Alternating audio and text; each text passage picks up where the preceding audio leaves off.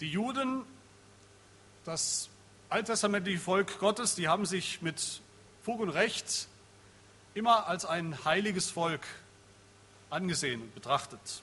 Heilig bedeutet in der Bibel, das wissen aufmerksame Bibelleser, heilig bedeutet in der Bibel eigentlich nicht so sehr, dass man ohne Fehler ist, wie man denken könnte. Ein, ein Heiliger, wie wir das heute manchmal verstehen, jemand, der völlig ohne Menge ist, wo nie was schief geht, der immer vollkommen lebt, vielleicht sogar ohne Sünde. Auf diesen Verdacht kann man beim Lesen des Alten Testamentes, beim Lesen der Geschichte der Juden, des Volkes Israel, wohl kaum kommen, dass es hier um ein moralisch überlegenes, besseres, vollkommenes, sündloses Volk von Menschen geht. Ganz bestimmt nicht. Heilig bedeutet in der Bibel vor allem eins, nämlich separat, ähm, ausgesondert oder abgesondert, ausgesondert für einen bestimmten Zweck.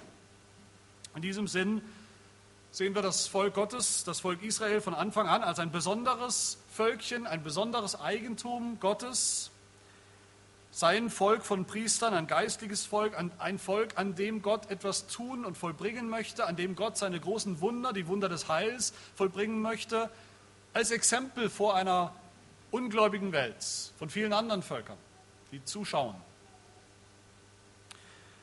Für die Juden, für einen Juden war die Welt aufgeteilt in das, was heilig ist und alles andere, was völlig unheilig ist.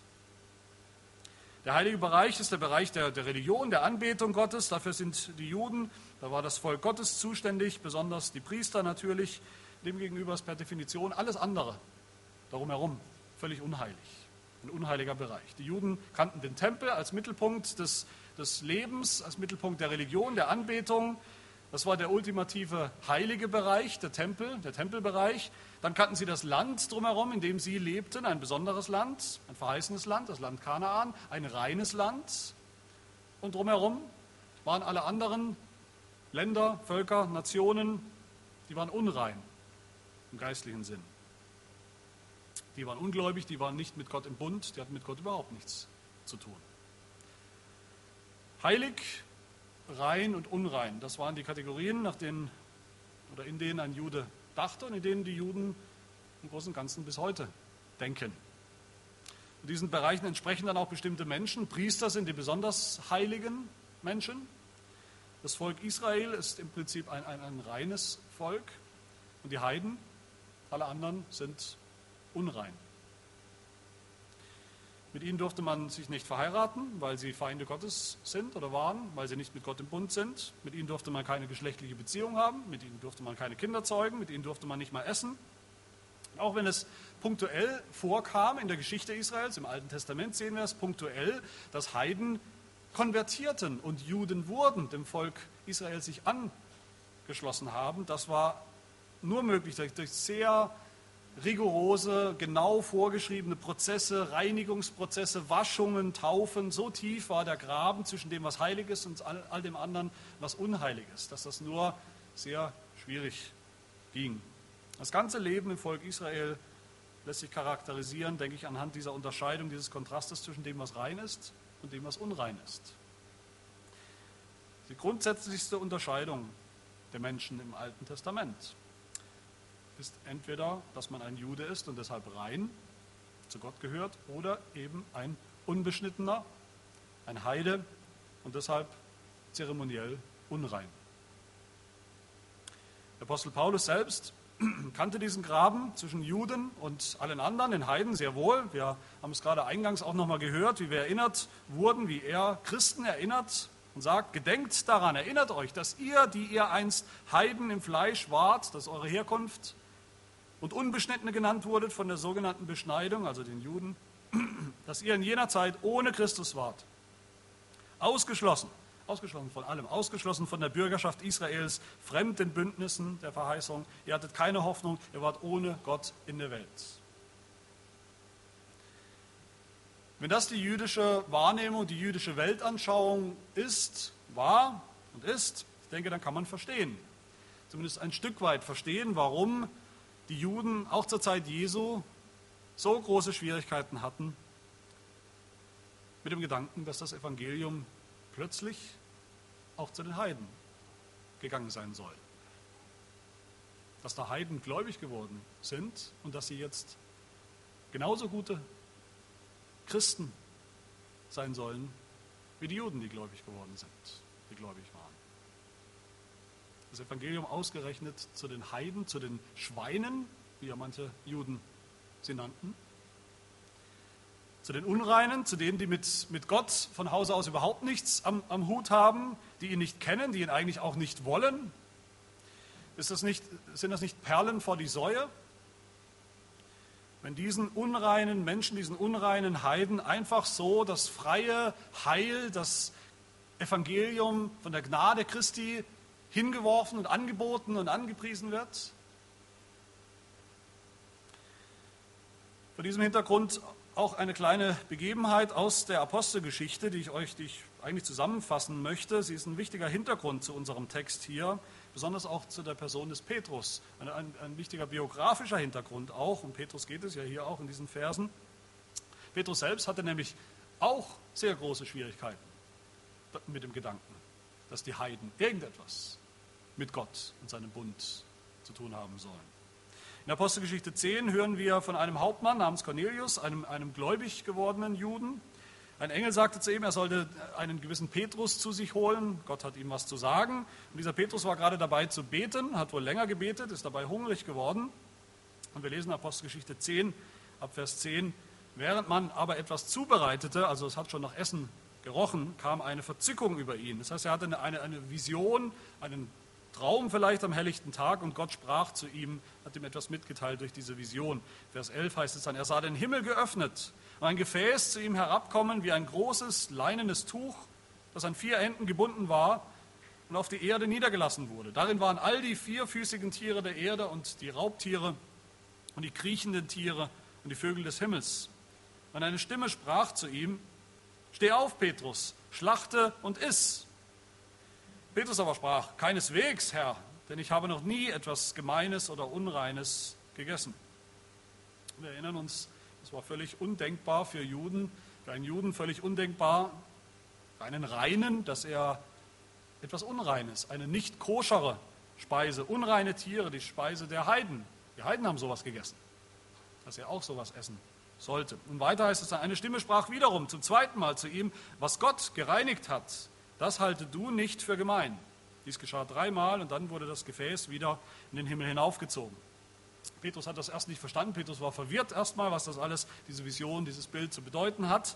Da kamen dann die Leute von Cornelius, haben ihn abgeholt und er ging mit ihnen nach Hause. Und zu Hause gab es ein großes Fest, auch wieder mit viel Essen, mit viel Verwandtschaft, vielen Freunden, die da waren, heißt es da. Und da waren auch viele Nichtjuden, viele Heiden bei diesen Feierlichkeiten, beim Essen mit dabei. Und als guter Jude sagt Petrus was? Er sagt, ihr wisst, dass es einem jüdischen Mann nicht erlaubt ist, mit einem Angehörigen eines anderen Volkes zu verkehren oder sich ihm zu nahen.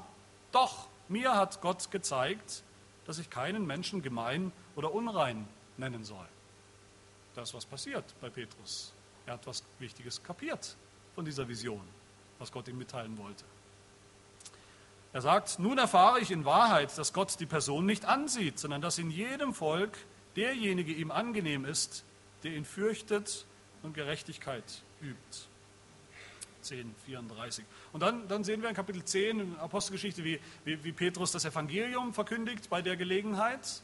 Das Evangelium von Jesus Christus, von Jesu Tod am Kreuz, von Jesu Auferstehung spricht er, von der Vergebung der Sünde, die jetzt endlich Wirklichkeit ist, die jetzt endlich da ist heißt es in Kapitel 10, Vers 43, nämlich, dass jeder, der an ihn, an Jesus Christus glaubt, durch seinen Namen Vergebung der Sünden empfängt. Jeder, jeder, der glaubt.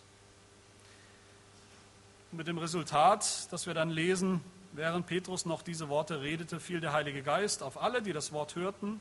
Und alle Gläubigen aus der Beschneidung, die mit Petrus gekommen waren, gerieten außer sich vor Staunen, dass die Gabe des Heiligen Geistes auch über die Heiden ausgegossen wurde, auch über die Heiden.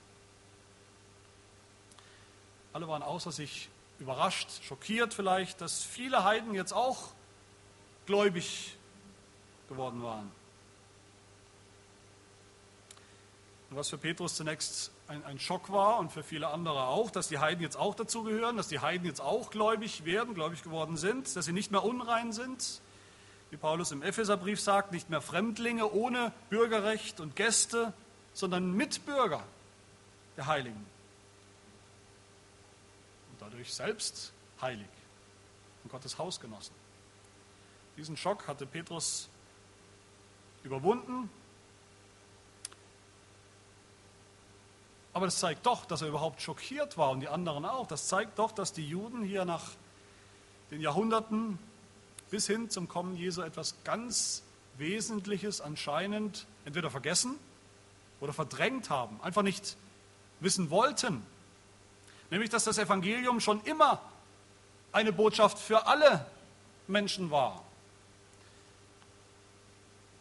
Nicht nur für Juden. Die Juden waren so elitär, sind so eingebildet geworden, dass sie dachten, das Evangelium und dieser Gott gehört ihnen allein. Aber was war denn das Evangelium von Anfang an? Was war das Evangelium für die Juden, für das Volk Gottes? Was war das Evangelium, das Gott selber dem Vater der Juden, Abraham, angekündigt hat? Was war es denn, die große Verheißung? Die Verheißung des Bundes, Genesis 12. Ich will dich zu einem großen Volk machen. Ja, ein großes Volk. Und dich segnen und deinen Namen groß machen. Du sollst ein Segen sein. Ich will segnen, die dich segnen und verfluchen, die dich verfluchen. Und in dir sollen gesegnet werden alle Geschlechter auf der Erde. Ein großes Volk, ja, aber, aber ein großes Volk aus allen Geschlechtern und Nationen der Erde. Das greift Paulus übrigens auch im Galaterbrief etwas später nochmal auf. In Galater 3 sagt er, da es nun die Schrift voraussah, schon im Alten Testament, Galater 3, 8, dass Gott die Heiden aus Glauben rechtfertigen würde. Das hat die Schrift schon immer vorausgesehen hat sie dem Abraham im Voraus das Evangelium verkündigt, in dir sollen alle Völker gesegnet werden. Das ist das Evangelium. In ihm alle Völker, nicht nur die Juden. Diese globale Ausbreitung, diese missionarische Ausbreitung des Evangeliums, das finden wir schon überall im Alten Testament selbst, nur dass die Juden es eben zum Großteil vergessen hatten oder verdrängt hatten. Und so waren eben nicht alle begeistert, so begeistert wie Petrus über die Bekehrung der Heiden, so begeistert wie andere. In Apostelgeschichte 11 lesen wir dann, als Petrus nach Jerusalem danach hinaufkam, machten die aus der Beschneidung ihm Vorwürfe und sprachen, zu unbeschnittenen Männern bist du hineingegangen und hast mit ihnen gegessen im Haus des Cornelius. Du hast mit Heiden gegessen, du hast mit Heiden gefeiert, das geht so nicht. Da wirst du selber unrein. Petrus musste ihnen erst diese Vision berichten, alles erklären, von den Ereignissen berichten, dass da Heiden wirklich im großen Stil gläubig geworden waren und noch täglich gläubig wurden. Und die große Frage, die die Menschen damals beschäftigte, vor allem die Juden, die große Frage, die hinter dem Galaterbrief steckt, ist die Frage, was brauchen Heiden, die eigentlich, wie gesagt, unrein sind, die von Hause aus nicht zu Gott gehören, zu seinem Bund, zu seinem Volk, denen nicht einfach so die Verheißungen Gottes gelten, denen nicht einfach so das Evangelium gilt. Was brauchen diese Heiden, damit sie auch dazugehören können? Was brauchen diese Heiden, damit sie zu Gott und zu Gottes Volk gehören können? Damit ihnen all das gilt, diese Verheißungen. Was brauchen sie? Ich weiß, uns kommt diese Frage oft fremd vor oder vielleicht irrelevant. Wir sagen, was haben wir damit zu tun? Das interessiert uns gar nicht, welchen Status, welche Beziehung wir haben zu dem alttestamentlichen Volk, dem Volk der Juden. Wir sind halt einfach gläubig geworden an Jesus Christus. Wir glauben an ihn und damit basta. Wir denken, wir als Christen sind irgendwie direkt aus dem Himmel gefallen, die Gemeinde Jesus direkt aus dem Himmel gefallen und deshalb stellen wir uns diese Frage nicht so sehr. Aber es ist doch richtig und die Frage ist wichtig, stimmt, dass wir doch als Heiden tatsächlich Spätsünder sind, später dazugekommen sind in den im Heilsplan, in der Heilsgeschichte Gottes. Und deshalb müssen wir uns die Frage gefallen lassen, was brauchen wir, damit wir zum Volk Gottes gehören können, zu Gott, zu den Erlösten. Und dieser Frage entscheidet sich dann ganz praktisch, ganz konkret, was eigentlich das Evangelium ist. Darum geht es. Was ist eigentlich das Evangelium? Was ist eigentlich die gute Nachricht, die uns rettet, die uns erlöst, die uns mit Gott ins Reine bringt, zu seinem Volk macht? Deshalb ist mein erster Punkt von zwei, die Heiden, sind auch wir, bekommen ein Evangelium ohne Auflagen. Wir bekommen ein Evangelium ohne jede Auflage. Und bei Petrus in der Apostelgeschichte haben wir das gerade gehört oder nicht. Die Judenchristen schreien, das geht nicht so einfach, das kann man nicht machen, dass man mit Heiden Gemeinschaft hat, dass man mit Heiden ein bisschen, dass man ihnen ein bisschen das Evangelium sagt und mitteilt und dann einfach ist alles okay plötzlich. Man isst und trinkt mit ihnen, man hat Gemeinschaft, als wäre da kein Graben, als wären sie nicht unrein.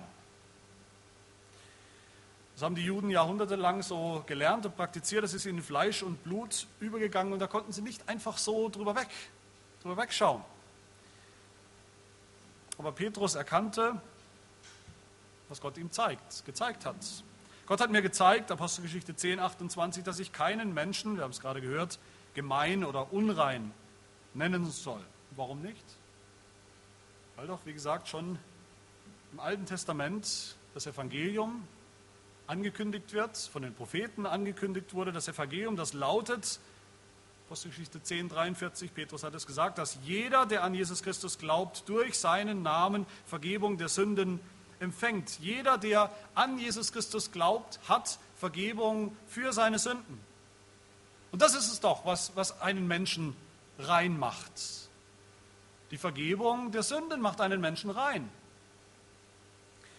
Nicht ethnisch rein, nicht äußerlich rein, sondern geistlich rein, innerlich vollkommen rein. Rein vor Gott. Wer das Evangelium kennt, das Evangelium, wie wir es gehört haben, Kapitel 1, Vers 4, von unserem Herrn Jesus Christus, der sich selbst für unsere Sünden gegeben hat, damit er uns herausrette aus dem gegenwärtigen bösen Weltlauf nach dem Willen unseres Gottes und Vaters. Das Evangelium von der Gnade des Christus, Vers 6 in Kapitel 1. Wer dieses Evangelium kennt, wer dieses Evangelium glaubt, der ist schon rein. Völlig egal, ob Jude oder Heide. Sehr interessant, dass die Bibel auch im Neuen Testament die Trennung zwischen dem, was rein ist und unrein oder dem, der rein ist und der unrein ist, nicht einfach aufhebt, nicht einfach auflöst. Es gibt auch seit dem Kommen Jesu immer noch reine Menschen und unreine Menschen. Aber rein sind jetzt alle, die gewaschen sind in seinem Blut, die gewaschen sind von ihren Sünden, die Sündenvergebung haben, nicht die ethnischen Juden. Und unrein sind alle anderen, sind alle, die keine Vergebung haben, die noch in dem Dreck, in dem Morast ihrer Sünden sitzen. Und dieses reine Evangelium, das präsentiert Paulus hier in dieser Passage, hören wir davon, seinen Kollegen, seinen Aposteln in Jerusalem. Er geht ja hin, ist nach Jerusalem gezogen, um zu schauen, ob sie übereinstimmen mit ihm in diesem Evangelium. Er präsentiert es als ein Evangelium ohne Zusatz, ohne jüdischen Anstrich, ohne Auflage. Und was sagen die Apostel dazu? Was haben sie gesagt? Vers 6 sagt Paulus. Mir haben diese Angesehenen nichts weiter auferlegt. Und das ist gute Nachricht. Nicht nur ihm als Apostel haben sie nichts weiter auferlegt, haben gesagt, das ist dasselbe Evangelium, das wir auch kennen. Nicht nur ihm, den Heiden haben sie damit nichts weiter auferlegt, den Heidenchristen, und uns haben sie nichts weiter auferlegt. In der Apostelgeschichte wird uns berichtet von einem wichtigen Treffen, einem strategischen Treffen in Jerusalem, bei dem es genau um diese Frage ging. Was soll den Heidenchristen auferlegt werden? Was müssen sie denn noch tun? Was müssen sie noch erfüllen neben dem Evangelium? Das war das Wichtige Apostelkonzil, wie wir manchmal sagen, von dem wir in Apostelgeschichte 15 hören und lesen. Zum ersten Mal kamen Apostel der Kirche zusammen, um verbindlich etwas offiziell zu entscheiden für die Kirche, zum Wohl der Kirche. Paulus und Barnabas waren dabei, wir lesen das hier auch in Galater 2, als Vertreter der Gemeinden hier in verschiedenen Landstrichen, verschiedene Lehrer, die Pharisäer, die Judaisierer, vertraten die Position, von der wir dann lesen, Apostelgeschichte 15, Vers 5, man muss sie, man muss die Heiden beschneiden und ihnen gebieten, das Gesetz Moses zu halten. Das ist das schon begegnet als die Irrlehre, um die es geht im Galaterbrief. Wie, du bist ein Heide und willst zum Volk Gottes gehören? Du bist gläubig geworden an Jesus Christus, wunderbar, herzlichen Glückwunsch, aber du musst erst noch beschnitten werden und dann auch bitteschön die alttestamentlichen Gesetze halten. Das war ihre Version des Evangeliums. Und dann heißt es, da kamen die Apostel und die Ältesten zusammen, um diese Sache zu untersuchen, Apostelgeschichte 15. Das war der Zweck. Und auch da war es Petrus, derselbe Petrus, Petrus, den Gott von seinen Berührungsängsten mit den Heiden mittlerweile geheilt hatte. Da war es Petrus, der leidenschaftlich die Heiden, die Heidenchristen verteidigte, ihre Freiheit. Und er sagt dort, Gott macht keinen Unterschied zwischen uns und ihnen. Apostelgeschichte 15, 9. Nachdem er ihre Herzen durch den Glauben gereinigt hatte. Er hat ihre Herzen gereinigt durch den Glauben. Sie sind schon rein. Weshalb versucht ihr denn jetzt Gott, sagt Petrus zu diesen, zu diesen Pharisäern, zu diesen Judaisierern, zu diesen Irrlehrern, weshalb versucht ihr denn jetzt Gott, indem er ein Joch auf den Nacken der Jünger legt, das weder unsere Väter noch wir tragen konnten? Vielmehr glauben wir, dass wir durch die Gnade des Herrn Jesus Christus gerettet werden, auf gleiche Weise wie jene, wie die Heiden. Dieselbe Weise wie die Heiden. Oder umgekehrt, die Heiden werden gerettet auf dieselbe Weise wie wir, die Juden. Und das hat die Apostel, die da waren, die die Kirche repräsentiert haben, das hat sie überzeugt. Sie waren alle derselben Meinung. Sie waren alle der Meinung, entgegen diesen Irrlehrern, diesen Judaisierer. Und sie haben dann einen Brief geschrieben, davon lesen wir Apostelgeschichte 15, an die Gemeinden. Da heißt es, da wir gehört haben, dass etliche, die von uns ausgegangen sind, euch, die Heidenchristen in den Gemeinden, durch Reden verwirrt und eure Seelen unsicher gemacht haben, indem sie sagen, man müsse sich beschneiden lassen und das Gesetz halten, ohne dass wir sie dazu beauftragt hätten. So haben wir, die wir einmütig versammelt waren, beschlossen, Männer zu erwählen und zu euch zu senden, die euch mündlich verkündigen sollen. Jetzt kommt der Satz, es hat nämlich dem Heiligen Geist und uns gefallen, euch keine weitere Last aufzuerlegen. Keine weitere Last keine weiteren Auflagen, keine 613 mosaischen Gesetze, kein Zeremonialgesetz, das wir halten müssen, keine Speisevorschriften, keine, keine Reinigungsvorschriften, mit denen wir uns auskennen müssen aus dem FF, damit wir rein sind, damit wir rein werden, damit wir vor Gott bestehen können. Nur das bloße, das nackte Evangelium von Jesus Christus, das reicht. Das reicht damals wie heute. Nicht einmal die Beschneidung dieses klassische Zeichen, dieses klassische Zeichen des Bundes im Alten Testament, dass man voll und ganz dazugehört zu Gott, zu seinem Volk, nicht einmal das wird von den Heiden gefordert, wird ihnen auferlegt, wird uns auferlegt. Ich denke, wir können uns heute gar nicht richtig vorstellen und rein denken, was für ein bahnbrechendes Ereignis das war. Diese Bestätigung des Evangeliums ohne Auflagen für die Heiden. Ich weiß nicht, ob ihr euch schon mal gefragt habt, wenn Paulus gerade in diesem Brief so eifrig dahinterher ist, dass die Heiden nicht gezwungen werden, dass die Heiden nicht gezwungen werden, beschnitten zu werden. Wie die Juden. Warum, habe ich mich gefragt, warum hat Paulus nicht einfach gesagt, Christen, Heidenchristen dürfen nicht beschnitten werden, sie sollen vielmehr getauft werden. Das ist doch das eigentlich Christliche. Warum hat er das nicht gesagt? Wir glauben das doch nach dem Neuen Testament, dass die Taufe die unblutige Version der Beschneidung ist. Die Beschneidung ist ein Bundeszeichen. Die Beschneidung steht für Sündenvergebung, für das Abschneiden des sündhaften Fleisches und die Zugehörigkeit zum Volk Gottes. Und die Taufe, die Taufe im Neuen Testament, auch sie ist ein Bundeszeichen. Auch sie steht für die Vergebung der Sünden, die Abwaschung von unseren Sünden, die Sündenvergebung. Aber eben jetzt unblutig, seitdem Jesus beschnitten wurde, abgeschnitten wurde am Kreuz, gestorben ist am Kreuz. Seither gibt es keine blutige Beschneidung mehr. Das war die letzte, die endgültige Beschneidung. Seitdem gibt es nur noch die unblutige Taufe. Im Galaterbrief spielt die Taufe fast keine Rolle. Warum ist das so? In der Apostelgeschichte ist das anders. In der Geschichte, die wir gehört haben von Petrus, der begreift, die Heiden gehören jetzt auch dazu. Die Heiden haben auch denselben Glauben durch dasselbe Evangelium. Da lesen wir anschließend, wie Petrus sagt, die nächste Konsequenz sozusagen. Kann jemand diesen Heiden, Kapitel 10, 47, die gläubig geworden sind, kann jemand diesen das Wasser verwehren, dass sie nicht getauft werden sollten, die den Heiligen Geist empfangen haben, gleich wie wir? Und er befahl, dass sie getauft würden im Namen des Herrn. Das ist die einzige logische Konsequenz. Das nächste, was kommt. Sie werden getauft, weil sie dazugehören.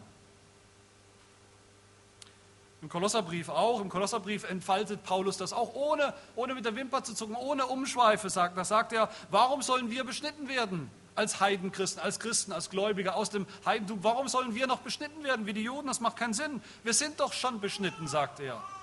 Im geistlichen Sinn. Kolosser 2,11 sagt er, in ihm, in Jesus Christus, seid ihr auch beschnitten.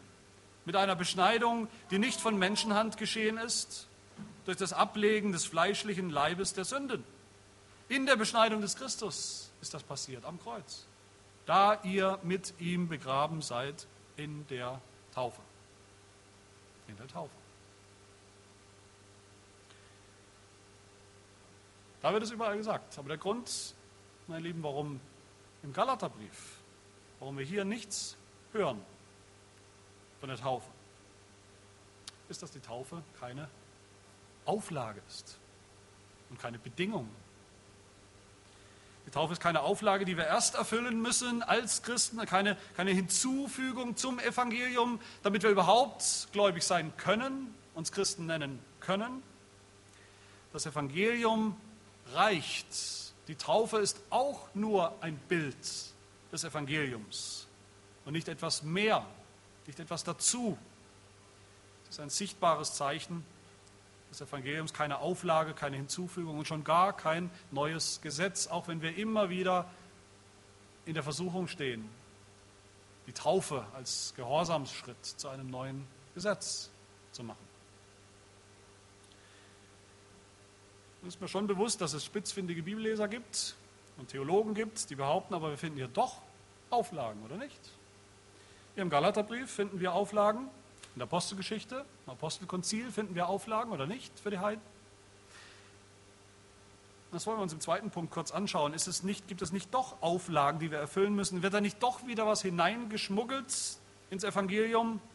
Etwas, das erstaunlich nach Gesetz riecht, das nach Gesetz aussieht und das dann doch das Potenzial hat, uns ganz, wieder ganz zu verwirren, uns wieder ganz unsicher zu machen, uns das Fundament, den Boden unter den Füßen wegzuziehen, das Fundament des Evangeliums, weil es am Ende doch darauf ankommt, dass wir noch gehorsam sind und wir uns fragen müssen, sind wir genügend gehorsam? Haben wir das erfüllt? Haben wir die Auflagen erfüllt? Wenn wir uns anschauen, erst sagt Paulus in Vers 6 hier, dass ihm und den Heiden, dass uns nichts weiter auferlegt wurde als das Evangelium, nur das Evangelium von Jesus Christus. Und dann, Vers 10, dieser kleine, unschuldige Nachsatz, nur sollten wir an die Armen gedenken. Also doch, das Evangelium glauben und etwas tun. Die Armenfürsorge, Almosen geben, die Armen gedenken. Erst wenn man beides tut, ist man erst dann ein wahrer Christ. Nein, das wäre ein Missverständnis. Zunächst mal sind mit den Armen hier nicht alle Armen der Welt gemeint, sondern es ist ganz konkret, es sind die Armen in Jerusalem. Die Kirche aus Jerusalem, aus gläubig gewordenen Juden in Jerusalem war, das weiß man, eine sehr arme Kirche, die gelebt hat von den Kollekten, von den Sammlungen von den anderen Gemeinden. Gemeinden oft auf heidnisch oder heidenchristlichem äh, oder heidnischem Gebiet. An die Armen gedenken bedeutet also, an die Gemeinde, an die Gemeinde in Jerusalem zu denken, an die judenchristlichen Geschwister in Jerusalem zu denken. Es geht um die Einheit der Gemeinde, die Einheit der Gemeinde aus Juden und Heiden. Das aus den Augen zu verlieren, das wäre genauso schlimm wie die Juden, die Heiden zwingen wollen oder zwingen, ja, zwingen wollen, erst beschnitten werden zu müssen.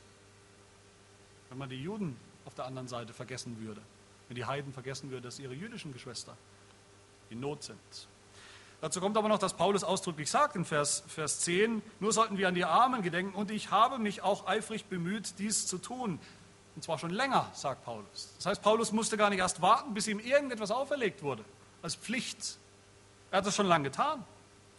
Er war schon lange damit beschäftigt, das wissen wir, in Gemeinden zu sammeln für die Gemeinde in Jerusalem, die arme Gemeinde in Jerusalem.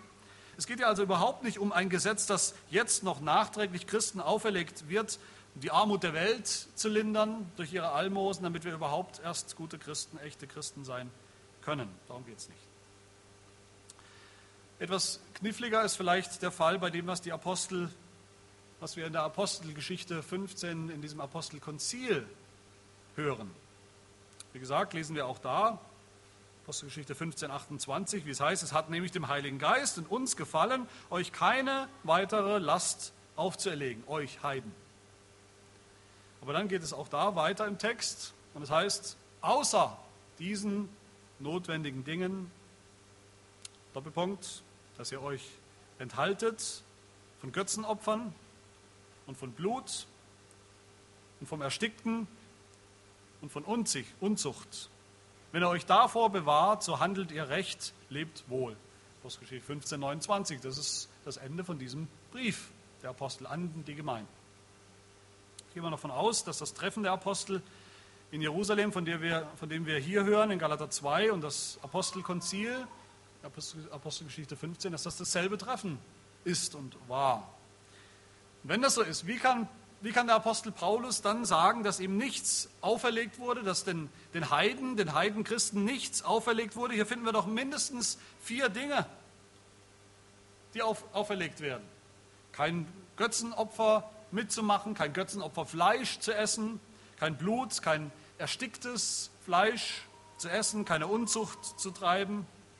Und ich denke, wir wissen alle, Christen, Heidenchristen, Theologen haben sich seit Jahrhunderten den Kopf zerbrochen und behaupten bis heute, dann dürfen wir also doch kein Fleisch essen, das irgendwie von Ungläubigen für, für Götzenopfer äh, gebraucht oder bestimmt war, für religiöse Zwecke verwendet wurde, religiös belegt ist. Dann dürfen wir keine nicht fachgerecht getöteten geschächteten Tiere essen, dann dürfen wir auch keine Wurst essen, in der Blut ist, Blutwurst oder was auch immer. Seit, seit Jahrhunderten behaupten Christen und Theologen genau das.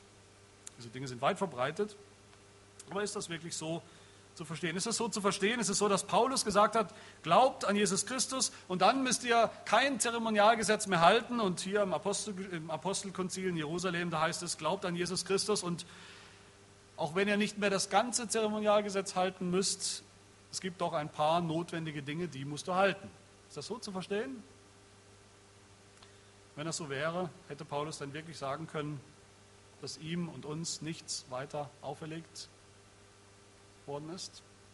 Ich denke nicht. Ich denke, der Schlüssel zu diesen vier Dingen, die wir in Apostelgeschichte 15 finden, der liegt im allernächsten Vers, Vers 21. Da heißt es, denn, die Begründung, denn Mose hat von alten Zeiten her in jeder Stadt solche, die ihn verkündigen, da er in den Synagogen an jedem Sabbat vorgelesen wird. Denke, dieser Satz macht deutlich, dass es jetzt nicht wieder um ein Gesetz geht. Jetzt geht es nicht um ein Gesetz, das jetzt neu den Heiden auch auferlegt werden soll. Es geht überhaupt nicht um die Heiden. Es geht nicht darum, dass die Gesetze aus, aus Levitikus, wo, wo sie übrigens herstammen, diese vier Punkte, jetzt als Gesetz den Heiden, den Heidenchristen auferlegt werden sollen, als Gesetz für alle Zeiten. Darum geht es gar nicht.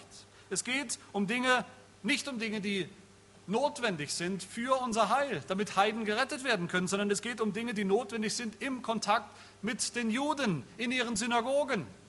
Es geht darum, wie wir mit den Juden umgehen, die wir gewinnen wollen für das Evangelium. Es geht um Mission. Es geht darum, den Juden keinen unnötigen Anstoß oder Stolperstein fürs Evangelium zu bieten. Es war natürlich nicht verkehrt für die Juden, dass sie weiterhin diese Speisevorschriften praktiziert haben. Das haben sie getan, noch für lange Zeit. Aber sie sind halt nicht mehr notwendig. Sie sind halt nicht mehr verbindlich für die Zeit des Neuen Testaments und erst recht nicht für die Heidenchristen als neues Gesetz. Es ist auch interessant, dass diese Vorschriften ausdrücklich gesandt werden als Brief an die Brüder oder Gemeinden, heißt es, in Antiochia, in Syrien und Silizien, wo wir wissen, dass es eine starke Gegenwart, eine starke Präsenz von Juden gab, die man auch aktiv versucht hat zu erreichen mit dem Evangelium. Da hat das eine Rolle gespielt, diese vier Elemente. Deshalb wollen wir uns nicht in die Irre führen lassen von den, den gesetzlichen Bibelauslegern, die es natürlich zuhauf gibt, die einen Widerspruch finden wollen zwischen dem Apostelkonzil, Apostelgeschichte 15 und hier, dem Treffen in Galater 2, die sagen, es gibt doch Auflagen, die wir erfüllen müssen, die uns ein schlechtes Gewissen machen wollen, jedes Mal, wenn wir im Restaurant eine Schlachtplatte bestellen. Gerade, meine Lieben, gerade die Abschaffung von, von Speisevorschriften, von diesen Speisevorschriften des Alten Testaments hat eine tiefe, wichtige theologische Bedeutung, wie wir gesehen haben. Die Unterscheidung zwischen reinen und unreinen Tieren, was war das? Es war doch symbolisch für die Unterscheidung zwischen den reinen Juden und den unreinen Heiden. Gott hat die Heiden längst für rein erklärt in Jesus Christus, im Evangelium, gereinigt durch sein Blut. Und Gott hat alles, Gott hat alle Tiere für rein erklärt, als essbar im Zeitalter des Evangeliums, in der Zeit des Evangeliums ist alles rein, was wir, was wir mit Danksagung genießen.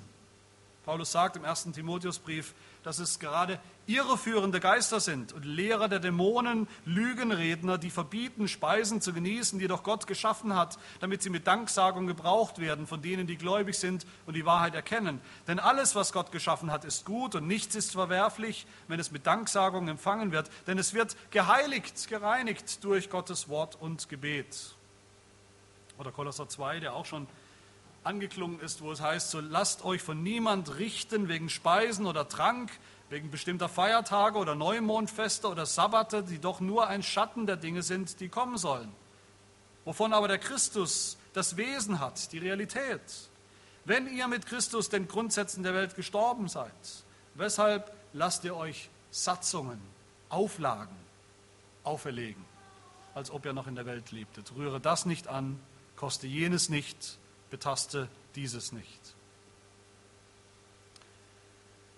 Liebe Gemeinde, wir werden nicht rein, nicht reiner, indem wir dem Evangelium noch vier oder was auch immer für eine Zahl von Auflagen hinzufügen, von Gesetzen. Nein, Jesus Christus spricht in Johannes 15, ihr seid schon rein, um des Wortes willen, das ich zu euch geredet habe. Das ist das Wort des Evangeliums, des reinen Evangeliums, ohne jede Auflage. Das Wort, dieses Wort ist das einzige, das uns, den Heiden und allen Menschen auferlegt wird. Das Wort des Evangeliums, damit wir es glauben, damit wir gerettet werden, voll und ganz. Juden wie Heiden gerettet werden, damals wie heute. Durch dieses Wort, dieses Evangelium ohne Auflagen sind wir, die Heiden, die wir einst ferne waren, ausgeschlossen waren von der Bürgerschaft Israels, von den Verheißungen, ohne Hoffnung, ohne Gott in der Welt. Durch dieses Wort sind wir jetzt, sagt Paulus, nahegebracht worden durch das Blut des Christus. Sodass es heißt, ihr seid nun nicht mehr Fremdlinge ohne Bürgerrecht und Gäste, sondern Mitbürger der Heiligen und Gottes Hausgenossen. Durch dieses Evangelium ohne Auflagen, nur durch dieses Evangelium ohne Auflagen sind wir ein auserwähltes Geschlecht, ein königliches Priestertum, ein heiliges Volk, ein Volk des Eigentums, wie das Volk Israel im Alten Testament. Sind wir, die wir einst nicht ein Volk waren, jetzt Gottes Volk? Sind wir, die wir einst nicht begnadigt waren, jetzt begnadigt? Das Evangelium, das Evangelium Jesu Christi, hat all das vollbracht, vollbringt es noch heute. Bei jedem, der daran glaubt, von ganzem Herzen, bei jedem Juden, bei jedem Heiden, wie wir das sind. Amen. Unser Gott, wir danken dir, dass du uns nichts weiter auferlegst als deinen Sohn Jesus Christus. Ihn zu kennen, ihn anzuerkennen als den, der er ist, der schon immer war, der ewige, Sohn Gottes, der in der Zeit die, die himmlische Herrlichkeit freiwillig hinter sich gelassen hat, um in, das, in diese Welt, in die Sünde, ins Gericht einzugehen, um uns dann wiederum diese himmlische Herrlichkeit zurückzukaufen. Wir danken dir, dass du uns nichts weiter auferlegst, als allein an ihn zu glauben. Und wenn wir das tun, an ihn glauben, wie er uns im Evangelium vorgestellt wird, in dieser besten aller, bestmöglichen aller Nachrichten. Wenn wir an ihn glauben, dann schenkst du uns seine Gerechtigkeit. Sprichst uns ganz gerecht, ohne jedes Werk, das wir getan haben, ohne jeden Gehorsam, den wir zuerst bringen müssen, um uns zu bewähren, um uns annehmbar zu machen. Wir danken dir für dieses felsenfeste Fundament des Glaubens, des Heils, dass dieses Evangelium, diese Botschaft, dass dieser Christus vollkommen reicht. Vollkommen reicht für heute, für morgen und für alle Ewigkeit. Er hilft, dass wir deshalb umso mehr und umso fester glauben. Amen.